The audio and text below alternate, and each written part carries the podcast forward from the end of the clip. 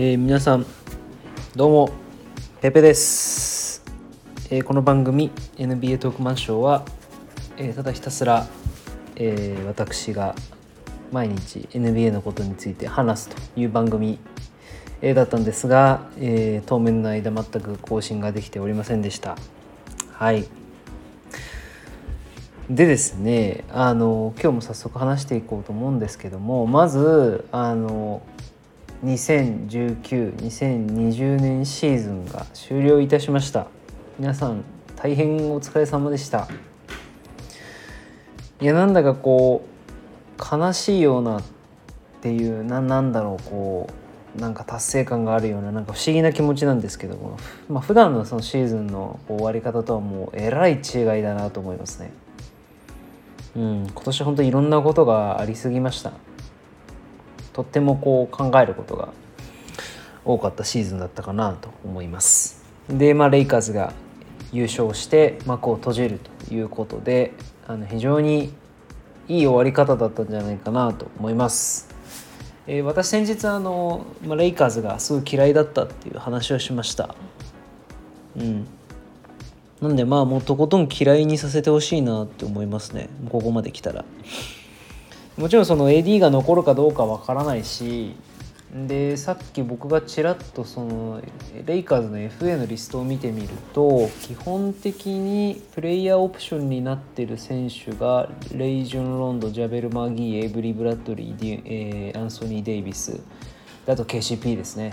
もう主力だらけなんですよ、まあ、これ実際どうなるのかちょっとわからないんですけどうん。どうなるんですよね。でなんなら来年レブロンがプレーオプションっていうまあそういう感じなんですよね。で完全 FA がまあそういう意味で言うと完全 FA がこれ完全 FA なのかな？とりあえず FA がダドジャレット・ダドリーとドワイト・ハワードと、えー、マーキーフ・モリスとディオン・ウェイターズと、まあ、コスタ・サンテとクンポまあこれはあんまり今挙げたラインナップまあハワードとかマーキーマーキーフは結構いい活躍してたんでなんだかな、まあ、ちょっと難しいところですけれども。うん。まあ、結構抜けたら抜けたでやっぱり変わっちゃいそうだなっていう感じもするので。まあちょっとここから先どうなっていくかどうかわからないなっていう感じですね。でちょっともう話を戻しまして NBA のシーズンが終わりましたと。で今年いろんなことあったねと、まあ、でとはいえそのレイカーズ優勝っていう本当にこうコービーに捧げるような形で終わったのは本当に素敵だったなと思います。はい、でレイカーズおめでとう系のあの話っていうのは、まあ、基本的に、まあ、もどこもそこかしこバカみたいにやってるということなので、まあ、僕はあまり言わなくていいかなって思ってますね。もうそれはすげえよっていう話なのでもういいかなと思ってます。はい。でえっとちょっとそのレイカーズつながりでですね最近とてもとても嬉しいことがありましたんでちょっと共有させていただきたいんですけどもえー、私がこのスタンド FM を始めてですね初めてのレターを先日頂戴いたしました。でレターを頂いてから全くお返事ができてないっていう状況なんですけれどもこれ必ずちゃんと一つのこうコンテンツにして、えー、お届けしたいというふうに思っておりますのでちょっと今日はその意気込みだけお伝えできればなというふうに思ってます。はいで内容なんですけど、えっと、どんな内容だったかっていうとちょっとすみません若干うろ覚えなんですが、えっとまあ、レイカーズ強すぎますよねと。レイカーズを倒すようなメンツってどんなメンツだと思いますかみたいなご質問なんですよね。これはまあ夢があふれるとても素敵な質問だなってもう質問上手よ質問上手っていう感じなんですけどもはいまあ、これちょっとぜひちゃんと考えたいなって思いますね。なんかどう考えるのがいいんですかね。なんかこれ僕ちょっとデータ漁るのとかも苦手なんですけど、なんか個人的に見てみたら面白そうだなって思う観点で言うと、まず今年レイカーズが負けたチームって、まあ、どこなんだろうっていう話ですよね。うん。で多分まあ何十敗かはしてるはずなのでその負けたチームの傾向分析みたいなのとか、まあ、勝ちパターンならぬ負けパターンみたいなのが調べられたら面白そうだなっていうふうに思いますと。うんまあ、実際すごくディフェンスが良いチームだったのでレイカーズ自体は。うん、なので何て言うんですかねやっぱりこう攻撃一辺倒みたいなチームだとなんだかもうぶち殺されちゃうと。で、まあ、とはいえオフェンスになってくるとレブロンと AD がいて止められませんみたいな。まあそりゃ強いよねっていう話なんですけど、まあ、これ勝つにはどうしたらいいかっていう話はそうですね。ちょっといろんな角度でレイカーズの弱点みたいのを調べられたらいいなと思うんですが、まあ、周りに回ってまあなんかうん。全部そういうの抜きにしてこいつだったらいけんじゃねみたいななんかそんな話にちょっとなりそうだなって思ってます。まあ、ただ絶対にそこはあのしっかりとですねあのちゃんと番組に一つの番組にしたいなと思ってますんではい頑張りたいと思います。えー、でえっ、とですねあとはあれですよねまあ本当に皆さんジミー・バトラーやばすぎないっていう話ですとこれちょっと本当第5戦とかやばかったですよね本当に。どういうことなんだろうかっていう。もうもう完全に化けちゃいましたよね。なんかやっぱそのヒート移ってから、まあ、なんだかやたらとあのアシストも増えてきたしちょっとこう性質がプレーの質が変わってきたなっていうのはすごいあの感じさせられたというかあったんですけれどももう完全に化けちゃったなっていう感じがします。で実際プレーオフでどういう成績を彼が残したか。22得点6.5リバウンド6.0アシスト、まあ、これだけ見るとちょっと平凡かなっていうとこなんですけどフィールドゴールがなんと48%でスリーポイントが35%うん。でフリースローが 85%86% あでスティール2.0平均やってんですね。で38分出てこの働きってちょっと半端じゃないっすね。うん。なんかあのファイナルで出場時間みたいに出てましたけど40何分40何分40何分40何分みたいな。うん。これも志望道の教育のおかげですよね。うん、結構長く NBA 見てる人だったらジミー・バトラーがシカゴブルーズ時代にもうなんか社畜のように試合に出させられてる姿をご覧になられたことある方いらっしゃると思うんですけれどもまあそれがなかったらきっと彼はここまで来なかったんじゃないかなと思います。えっとちなみに今ちらっと見てみたんですけど2016年2016年17年シーズンのシカゴブルズ、の時の彼の平均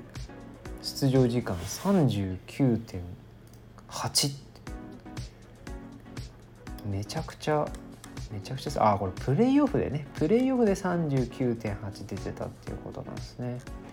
レギュラーシーズンレギュラーシーズンどんなもんなんでしょうか。レギュラーシーズンうんちょっとスタッツの見方がちょっと分かんないんですけど。うん。まあ彼めちゃくちゃ出てましたよ。僕の知る限りで言っても。うん。だと思うんで。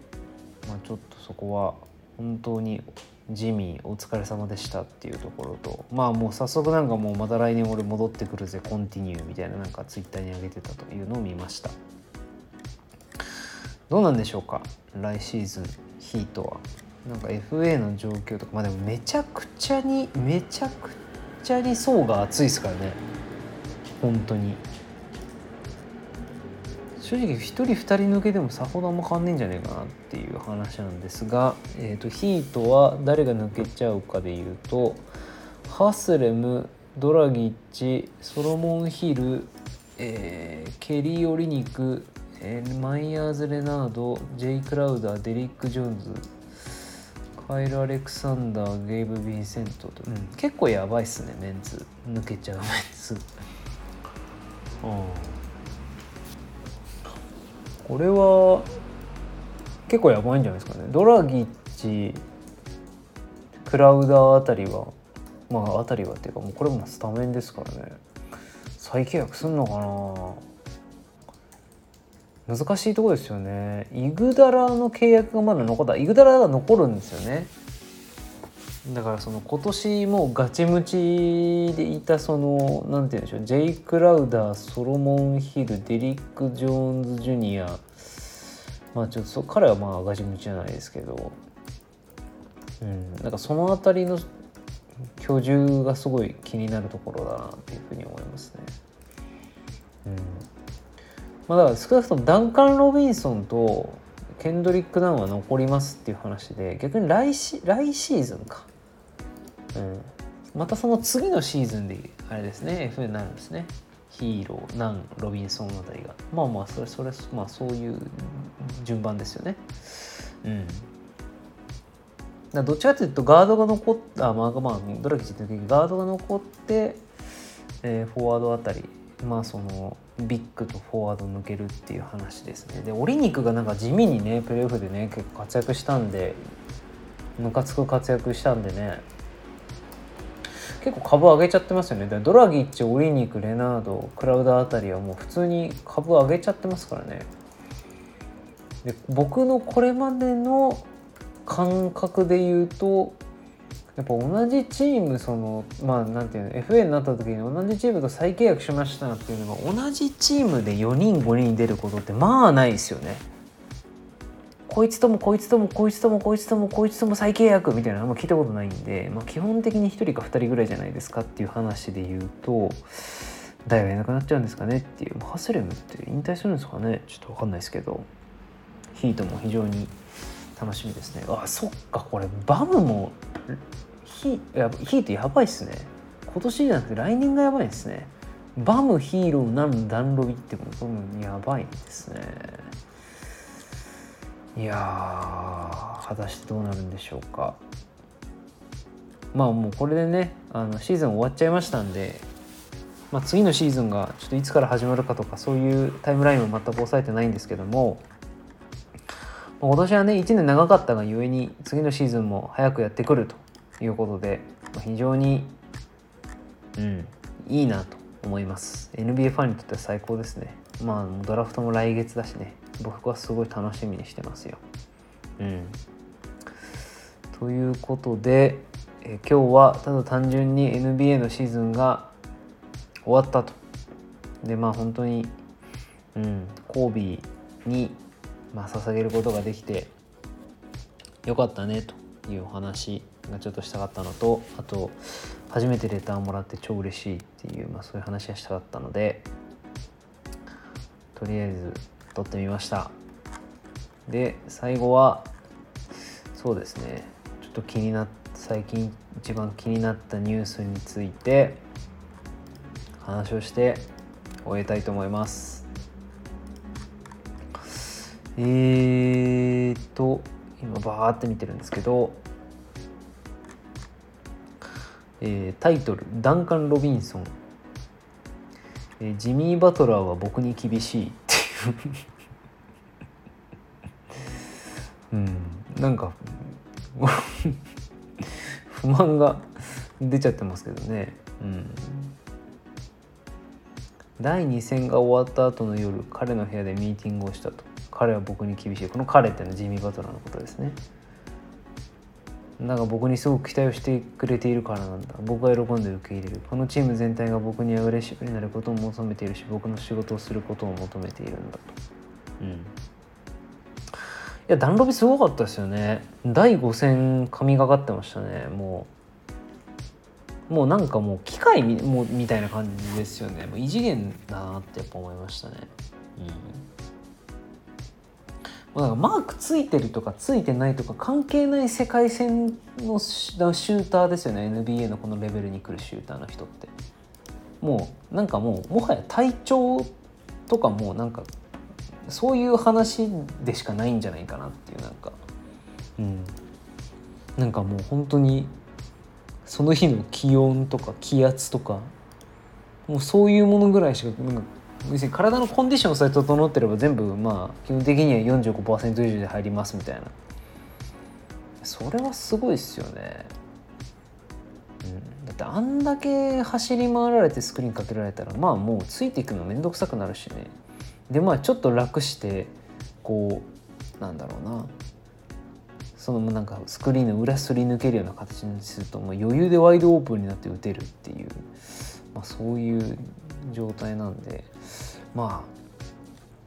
そうですね。僕はあの結構ダンカン・ロビンソンまあ好きなんですけど、まあ、好きな人多いですよねダンカン・ロビンソン。ね。あんなにシューター気も気持ちいいぐらい決まるし真面目そうだし、ね、髪の毛ピチってしてね。めっちゃなんか保険の営業マンみたいな